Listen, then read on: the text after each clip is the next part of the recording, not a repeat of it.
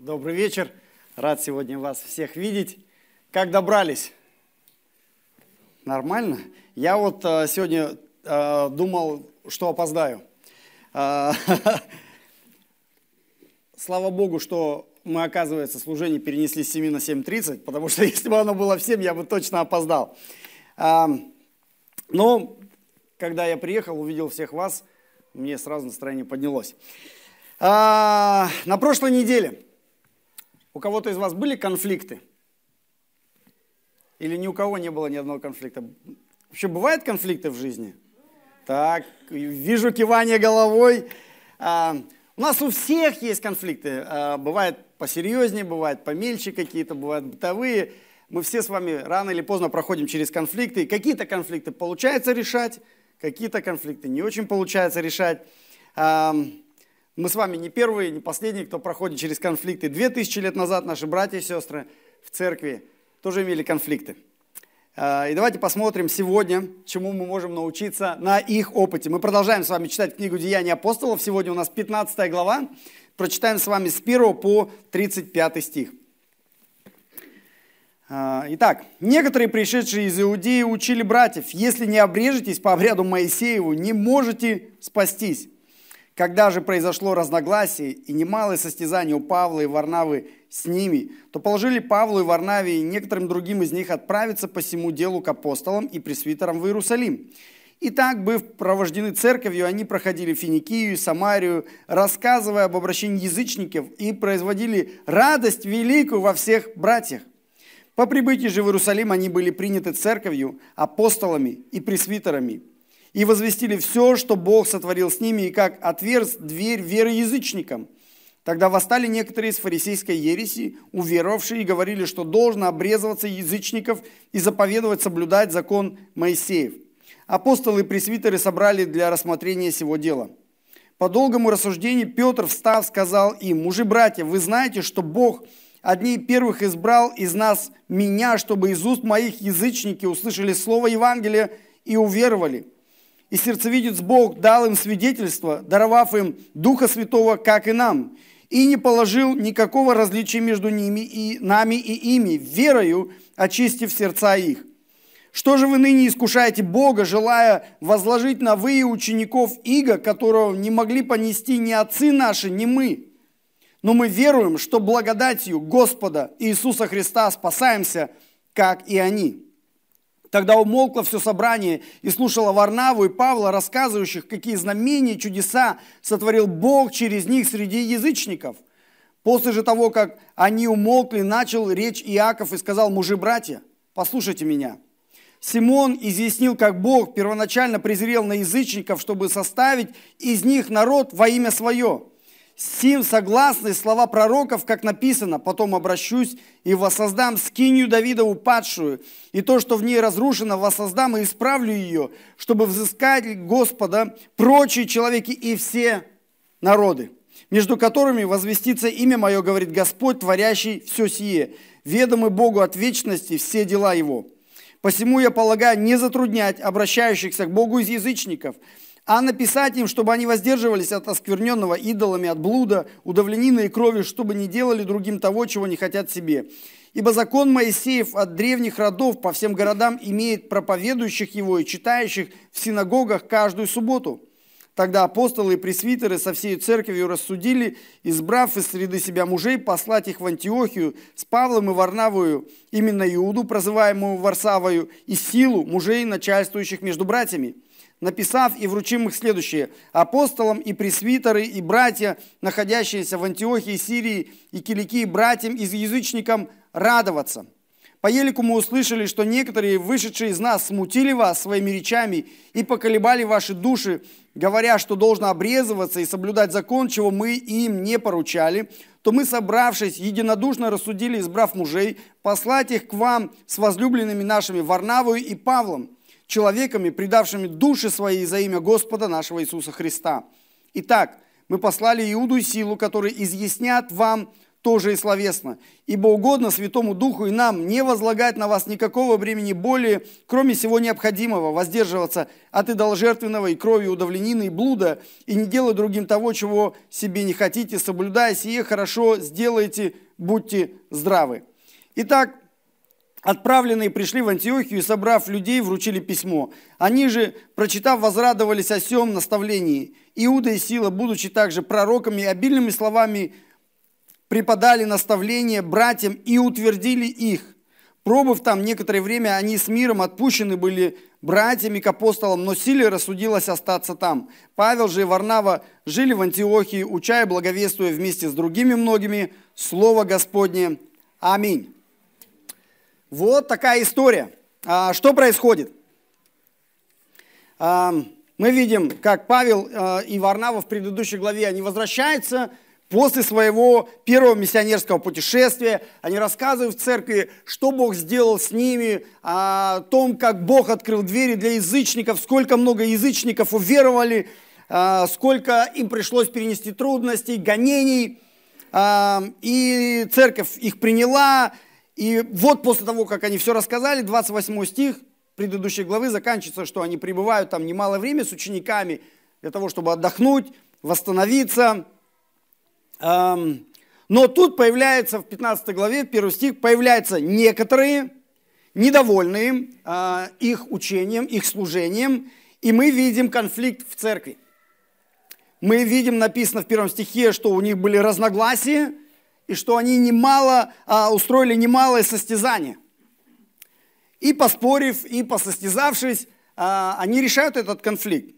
Каким образом они решают? То есть мы видим там а, три такие большие части, которые, в принципе, а, применимы к любому конфликту. То есть они а, ищут какой-то внешний авторитет, который был бы, у которого было бы доверие с обоих сторон. Они а, выслушивают аргументы обоих сторон, выслушивают обе точки зрения. И третье, они э, принимают решение и дают обратную связь, то есть какое решение было принято. Вот эти шаги, в принципе, могут помочь нам в решении многих наших конфликтов. Не всех, но многих.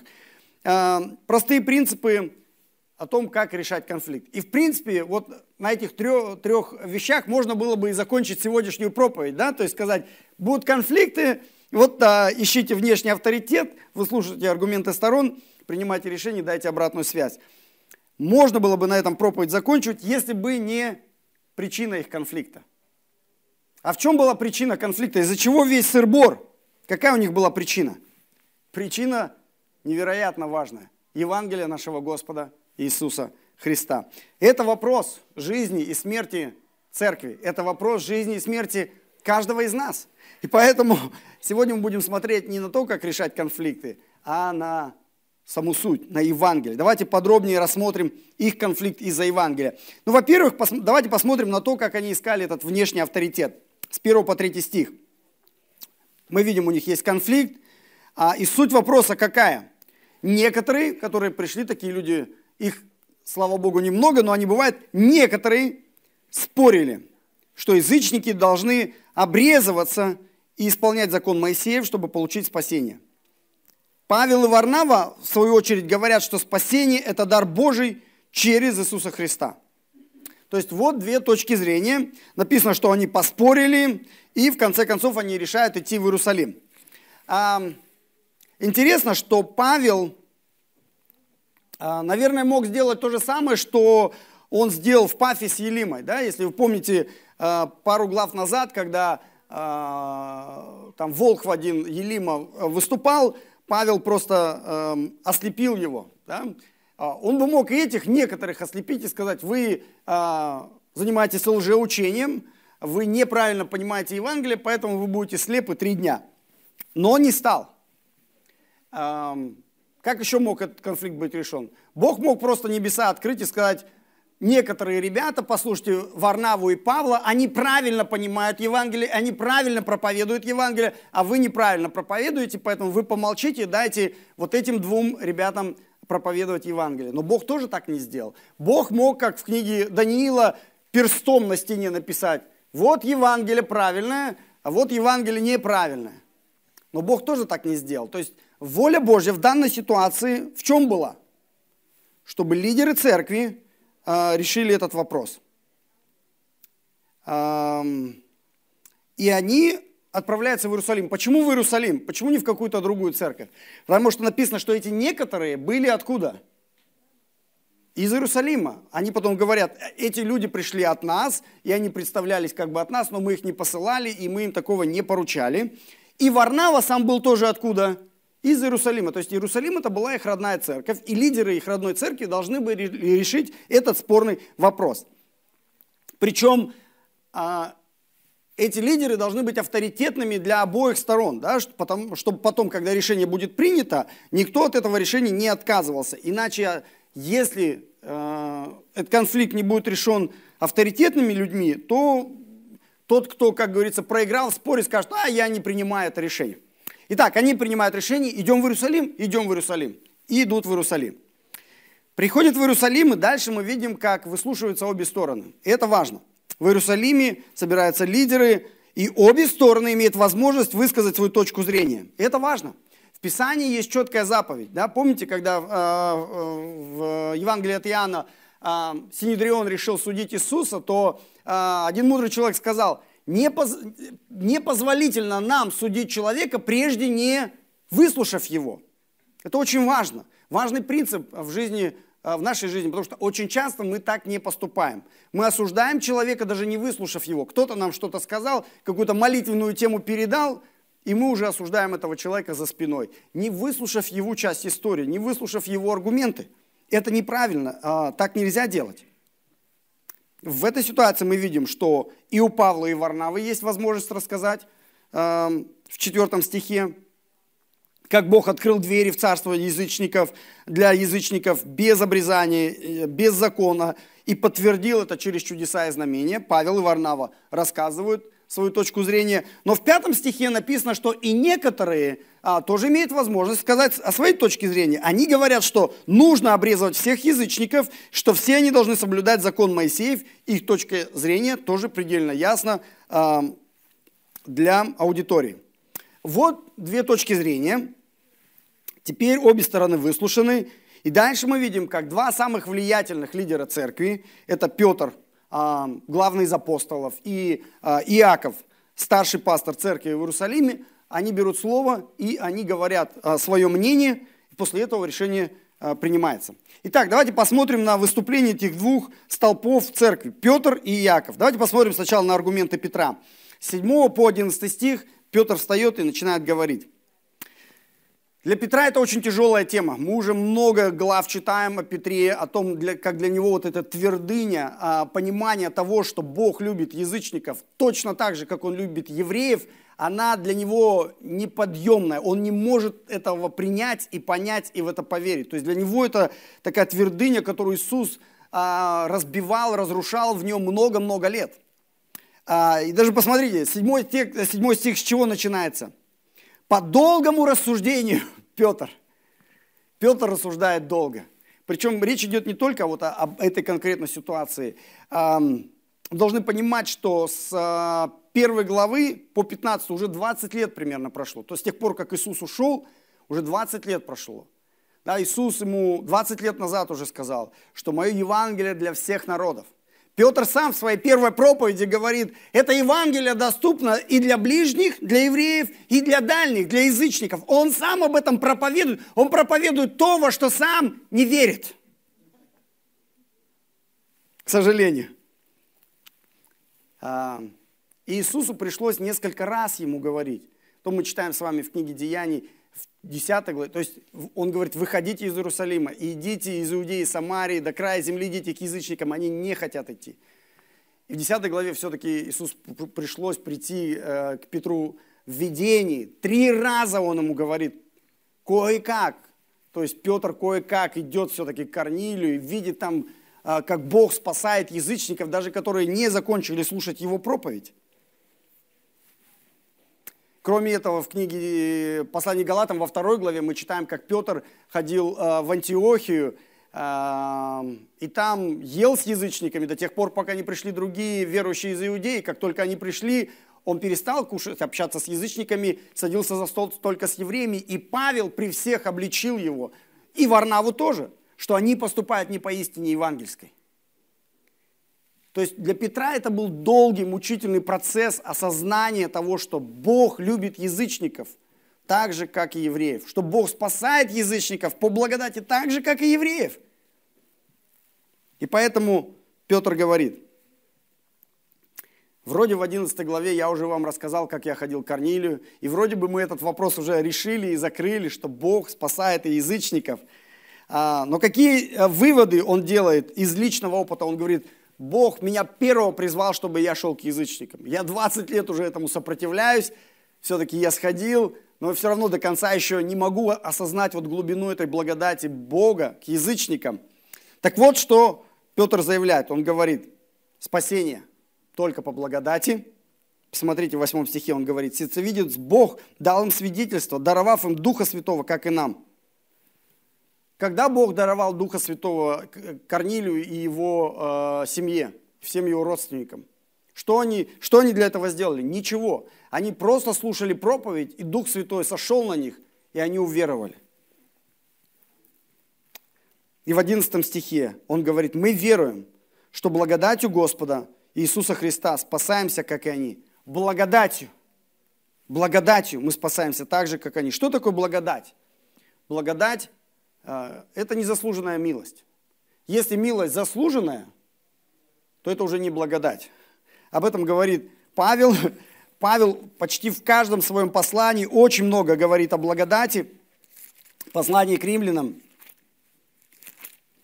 А, почему для него это а, актуально? Потому что куда бы он ни пришел, везде, везде, везде он будет встречать а, людей, которые будут говорить о том, что благодати недостаточно. Поэтому в каждом своем письме и в каждой своей проповеди Павел очень сильный акцент делает на благодать. Итак, а, в третьей главе послания римлянам, а, в 23 стихе написано, «Потому что все согрешили и лишены славы Божией, получая оправдание даром по благодати Его, искуплением во Христе Иисусе». То есть вот что он говорит – а, наше спасение по благодати. Павел в этом отношении, он а, вместе с Петром говорит, спасение только по благодати. А, в четвертой главе, в четвертой главе, в четвертом стихе написано, воздаяние делающему вменяется не по милости, но по долгу, а не делающему, но верующего в того, кто оправдывает нечестивого, вера его вменяет в праведность. То есть он говорит, если твоя, если ты заслужил, заработал свое спасение, то это не благодать, это твоя зарплата. Это то, что тебе Бог должен. Но Бог никому ничего не должен, потому что все согрешили, все лишены славы Божьей. И, и спасение, которое мы получаем, это спасение по благодати. Итак, первый пункт, который он говорит, спасение только по благодати, никакой заслуги. Сколько бы ты ни служил Богу, сколько бы ты ни ходил в церковь, сколько бы ты ни читал Библию, сколько бы ты ни участвовал в миссии, сколько бы ты праведных дел не сделал, это ни на сантиметр не откроет тебе дверь Царства Небесное. Почему? Дверь Царства Небесное открывается только благодатью. Никакими ни нашими делами, ни нашими заслугами, ни, ни великими делами, ни малыми делами, ни деньгами, ни характером нашим – только благодатью. Вот это важно, чтобы Петр понял, и чтобы все его слушатели а, понимали, чтобы мы это понимали. Спасение только благодатью. Второе утверждение Петра – спасение только по вере. Да, посмотрите еще раз, он говорит а, в седьмом стихе, «Вы знаете, что Бог одни первых избрал из нас меня, чтобы из уст моих язычники услышали слово Евангелия и уверовали». Вот цель, их вера, спасение по вере. И в девятом стихе он говорит, что Бог не положил никакого различия между нами и ими, верою очистив сердца их. Когда Петр проповедовал Корнилию э, в 10 главе, он им не сказал, теперь, дорогие мои, вам нужно э, навести вашу жизнь, вы язычники, значит, э, перестаньте пить, курить, перестаньте делать то, это, начните делать это, то, и тогда, может быть, Бог даст вам Духа Святого, и, может быть, Бог вас спасет. Нет, он даже проповедь свою не успел закончить, и Дух Святой уже сошел на них. Как мог Дух Святой сойти без очищения сердец? Этого невозможно. Поэтому э, логика Петра такая, что это верой да, Бог спасает по благодати через веру этих людей. И третье утверждение Петра. Спасение только по благодати, спасение только по вере, спасение только в Иисусе Христе. В 11 стихе он говорит, но мы веруем, что благодатью Господа Иисуса Христа спасаемся, как и они. То есть спасение только в Иисусе Христе. Причем, посмотрите, удивительное заявление Петр говорит о спасении в Иисусе Христе. Если бы мы были на его месте, то, скорее всего, мы бы как сказали? Что язычники получают спасение так же, как и мы. Да, то есть нам кажется так же правильно, они евреи, им принадлежит спасение, спасение, что язычники спасаются так же, как и мы. Но Петр не так говорит. А как говорит Петр? Он говорит, мы, евреи, спасаемся так же, как они, язычники. Вот это утверждение. Не язычники спасаются так же, как евреи, а евреи спасаются так же, как язычники. Как? Он объясняет. Благодатью по вере в Иисуса Христа, нашего Господа. То есть для, для Петра это был долгий процесс осознать это, понять это, поверить в это и начать это проповедовать. Что единственная возможность для спасения – это благодатью через веру в Иисусе Христе.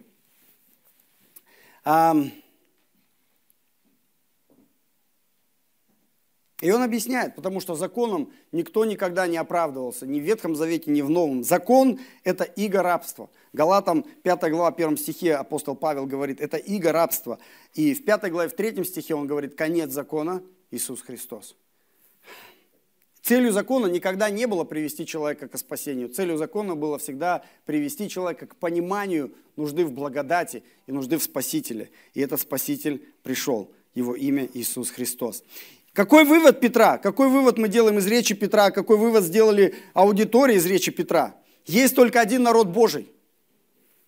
Это люди, искупленные Богом и спасенные им по благодати через веру в Иисуса Христа. И это никак не связано ни с национальностью, ни с твоей религией. Павел пишет в послании римлянам 10 главе 12 стихе. «Ибо нет различия между иудеем и еленом, потому что один Господь». Поэтому мы сидим здесь. Люди разной национальности, а, возможно, даже разной религии. Но если вы искуплены Иисусом Христом, по благодати и вере, вы являетесь народом Божьим, одним народом Божьим. Давайте аминь на это скажем. Аминь, аминь. А, еще интересный момент. Когда мы последний раз с вами видели Петра – Вспоминайте. А, нет, чуть попозже. 13 глава. Помните, когда Петр и Варнава принесли деньги а, из Антиохии в Иерусалим? Потом мы читаем, как а, в а, апостола Иакова казнят, а апостола Петра чудесным образом Бог выводит из тюрьмы. Помните эту историю? Что случилось дальше с Петром? Он ударился в бега, и после этого 7 лет прошло мы больше ни разу его не встречаем. И вот через 7 лет он появляется, один раз всего он в Библии только появляется в книге Деяний в 15 главе. Теперь давайте спросим себя, для чего в 13 главе Бог спас его чудесным образом? Для какой цели? Чтобы в 15 главе он мог встать и сказать, вот что такое Евангелие. Бог призвал меня первого проповедовать Евангелие язычникам. И вот что, что такое Евангелие является, и вот чем оно не является. Его аргумент личного опыта, личного откровения, которое он получил от Иисуса, перевесило чашу весов. То есть а, мы сейчас будем читать, когда Иаков, пастор этой церкви, встанет и будет говорить, он будет основываться на том, что Петр сказал. Если бы тогда в 13 главе Петра казнили так же, как и Иакова, я не знаю, какое бы, какое бы решение вынесло, э, вынесли э, э, апостолы и старейшины церкви в Иерусалиме в этот раз. Но когда мы читаем Деяния, мы видим, да, как Бог действует, как проведение Божье действует, даже когда мы не знаем и не понимаем. И кажется, куда-то Петр потерялся. Семь лет его не было. И вот он приходит на, опять на историческую сцену, и мы видим, как Бог его использует. Очень красиво. Давайте теперь посмотрим на аргументы Якова с 13 по 21 стих.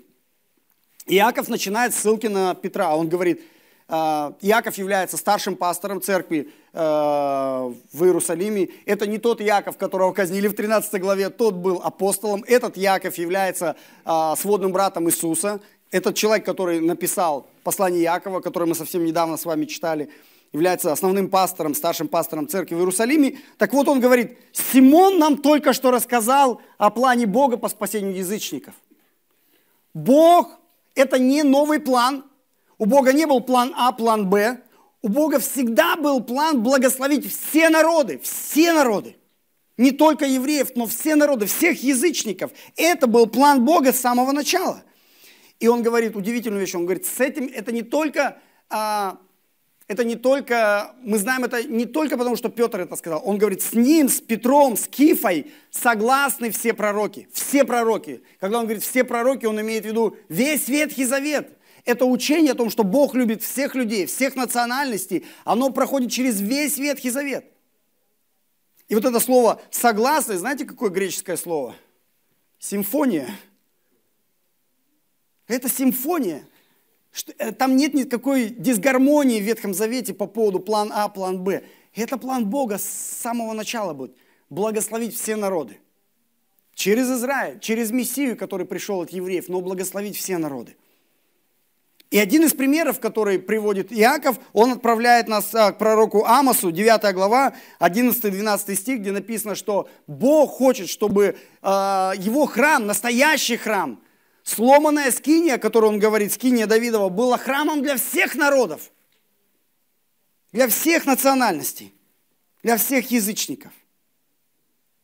И вывод какой? Иаков говорит, воля Бога всегда была, есть и будет спасение всех язычников. Поэтому он говорит, мое мнение, он заканчивает, делится своими соображениями, он говорит, мое мнение, я полагаю, не затруднять обращающихся к Богу к язычников. Я думаю, это такой э, э, политкорректный язык, э, не, не, не подвергать их обрезанию и не э, заставлять их исполнять весь Ветхий Завет. Это не просто затруднение, это тупиковый путь. Э, только что Петр говорил, никто никогда не смог исполнить весь закон. Даже если, может быть, были фарисеи, которые выполняли какие-то правила внешние, но в сердце они не могли любить Бога. И поэтому Иисус, основная а, претензия к фарисеям была именно в их состоянии, в их сердце, а не в их внешней религиозности. Поэтому Петр говорит, это не могли сделать отцы, это, не, это мы не можем сделать современники. Зачем мы это иго, рабство, перекладываем на шею язычников, когда мы сами не, не смогли это сделать? Но Яков говорит, а, он пытается найти баланс. Он говорит, но важно, чтобы обращенные язычники больше не участвовали в языческих богослужениях и воздерживались от части языческого, и он перечисляет. То есть это э, от осквернения идолами, от блуда, потому что в каждом языческом храме была храмовая проституция, то есть э, распущенность, то есть сексуальная распущенность были частью богослужений в языческих храмах и кровь. То есть это было частью жертвоприношений для идолов, они пили эту кровь и так далее. То есть он говорит, если уж вы покаялись, то вот ради ваших братьев-евреев больше не участвуйте в языческих богослужениях. А это мое мнение. И дальше мы читаем, какое решение принимает совет. В 22 стихе написано, тогда апостолы, старейшины и вся церковь, посовещавшись, помолившись, а, там написано, а, согласно Духу Святому, а в 28 стих, они принимают решение и дают обратную связь о своем решении. То есть написано, совет принимает решение, в 22 стихе совет назначает посланников этого решения, в 22 стихе, 27 и 32 стихе это э, три раза повторяется. Что за посланники? Э, Сила и Иуда. Э, они назначают этих двух посланников. Почему они не сказали Варнаве и Савлу, вот вы теперь передайте письмо, и вы расскажите о нашем решении? То есть это должны быть независимые ребята, да, чтобы никто, э, никто не заподозрил в том, что они там в свою пользу перетянули одеяло. То есть они назначают лидеров церкви, Силу и Иуду, идти в Антиохию, передать письмо. И они, этот совет записывают решение на бумаге. А, очень важно посмотреть, что они написали. Во-первых, они говорят э, церкви, радуйтесь, То есть они не хотят загонять церковь, а, которая находится в состоянии конфликта, в какую-то депрессию. Они говорят, радуйтесь, даже несмотря на эту ситуацию, все равно радуйтесь, радуйтесь. И дальше они говорят, эти некоторые смущающие вас учения и колеблющие души ваши. Это очень важно понимать, что бывают в церкви люди, некоторые, не все, некоторые. Это, слово некоторые три раза просто встречается в нашем тексте. Так вот эти люди, они смущают людей, и они колеблют души. В контрасте, помните, да, когда Павел и Варнава пришли к предыдущей главе, э, пошли по церквям, по всем, что они делали с душами учеников? Они утверждали души учеников и увещевали их. Вот что нужно делать в церкви. Утверждать души учеников и увещевать. Что не нужно делать в церкви, не нужно колебать души учеников и не нужно смущать их. И в сегодняшней главе мы тоже видим, как э, в 32 стихе написано, Иуда и Сила, после того, как они прочитали, они преподали наставление братам и утвердили их. То же самое мы видим, да? Они утверждают души учеников в контрасте с теми ребятами, которые эти души колеблют.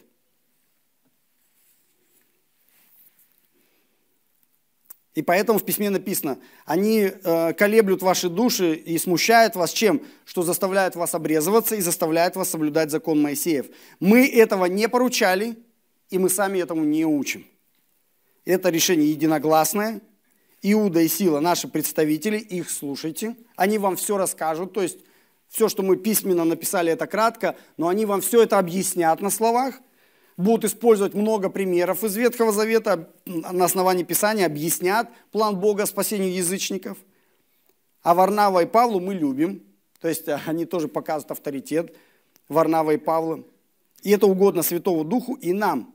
Не возлагать на вас никакого бремени, кроме всего необходимого э, воздержаться от участия в языческих э, богослужениях. Соблюдая сие, сделайте хорошо – ну и заключение, которое мы все хотим услышать, будьте здоровы. Да? Будьте здоровы, хорошее пожелание всем нам. Вот сегодняшняя история. Какие выводы, важные выводы для нас, помимо того, как решать нам конфликты? Ну, во-первых, если вы а, до сих пор еще не знаете Бога, благодать, о которой сегодня говорил Петр, о которой сегодня говорил Иаков, о которой говорили Варнава и Савол – эта благодать доступна для вас здесь и сейчас. Божье прощение всех ваших грехов, вашей вины, вашего стыда, а, все, что вы сделали и все, что сделано было против вас, о чем вам неприятно вспоминать, это все покрыто кровью Иисуса Христа, и эта благодать доступна здесь и сейчас. Примите ее. Просто молитвой, верой примите ее и скажите спасибо, Господь, я принимаю Твой дар прощения для тех, кто уже верующий, для тех, кто уже искуплен, для тех, кто уже принял Духа Святого. Живите этой благодатью. Живите и радуйтесь. Здесь написано, радуйтесь, радуйтесь, радуйтесь благодати. Будьте благодарны за эту благодать в своей жизни и радуйтесь за благодать в жизни ваших близких. Радуйтесь за их успехи в служении. И сами служите усердно. Не будьте, как эти некоторые, которые э, колеблют чьи-то души и смущают. Да, нет. Служите сами и ободряйте других. Служить в благодати. Помните о великом поручении, которое Господь нам всем оставил. Благовествовать и воспитывать учеников, укреплять души свои, укреплять души наших близких. И будьте здоровы. Аминь. Помолимся. Спасибо, Отец Небесный, за сегодняшнее замечательное слово. Слово важное. С одной стороны, оно говорит нам о том, что нужно решать конфликты, нужно уметь решать конфликты. Конфликты – неизбежная часть нашей жизни, э, к сожалению, или, или, или просто такова реальность. Но на самом деле текст гораздо глубже. Текст твой говорит о невероятной важности и красоте твоего Евангелия, твоей истории. Даже для апостолов. Это такая была тяжелая тема. Так тяжело было понять твою благодать, ко всем людям, независимо от национальности, языка, возраста, пола, зарплаты, образования. Твоя благодать доступна для всех здесь и сейчас. И мы, как бы это невероятно ни, ни звучало, мы, мы благодарны Тебе, мы верим, что мы спасены. Только благодатью, только верой, только через Иисуса Христа. Спасибо Тебе. Научи нас жить этой благодатью каждый день, радоваться этой благодати каждый день, которую никто у нас не отнимет. Радоваться за э, успехи в служении других людей, э, не колебать их души, не смущать их своим учением, но радоваться за них. И самим служить, служить э, в благодати Божией, в силе Духа Святого, служить, выполняя Твое великое поручение, ради которого Ты нас оставил здесь. Нести Евангелие погибающим людям, неспасенным людям, людям, которые до сих пор еще не знают Тебя, не знают Твоей благодати. Нести им Евангелие на этой неделе и наставлять их, утверждать их души. Благослови нас и дай нам для этого здоровья здоровья духовного и здоровья физического. Во имя Иисуса.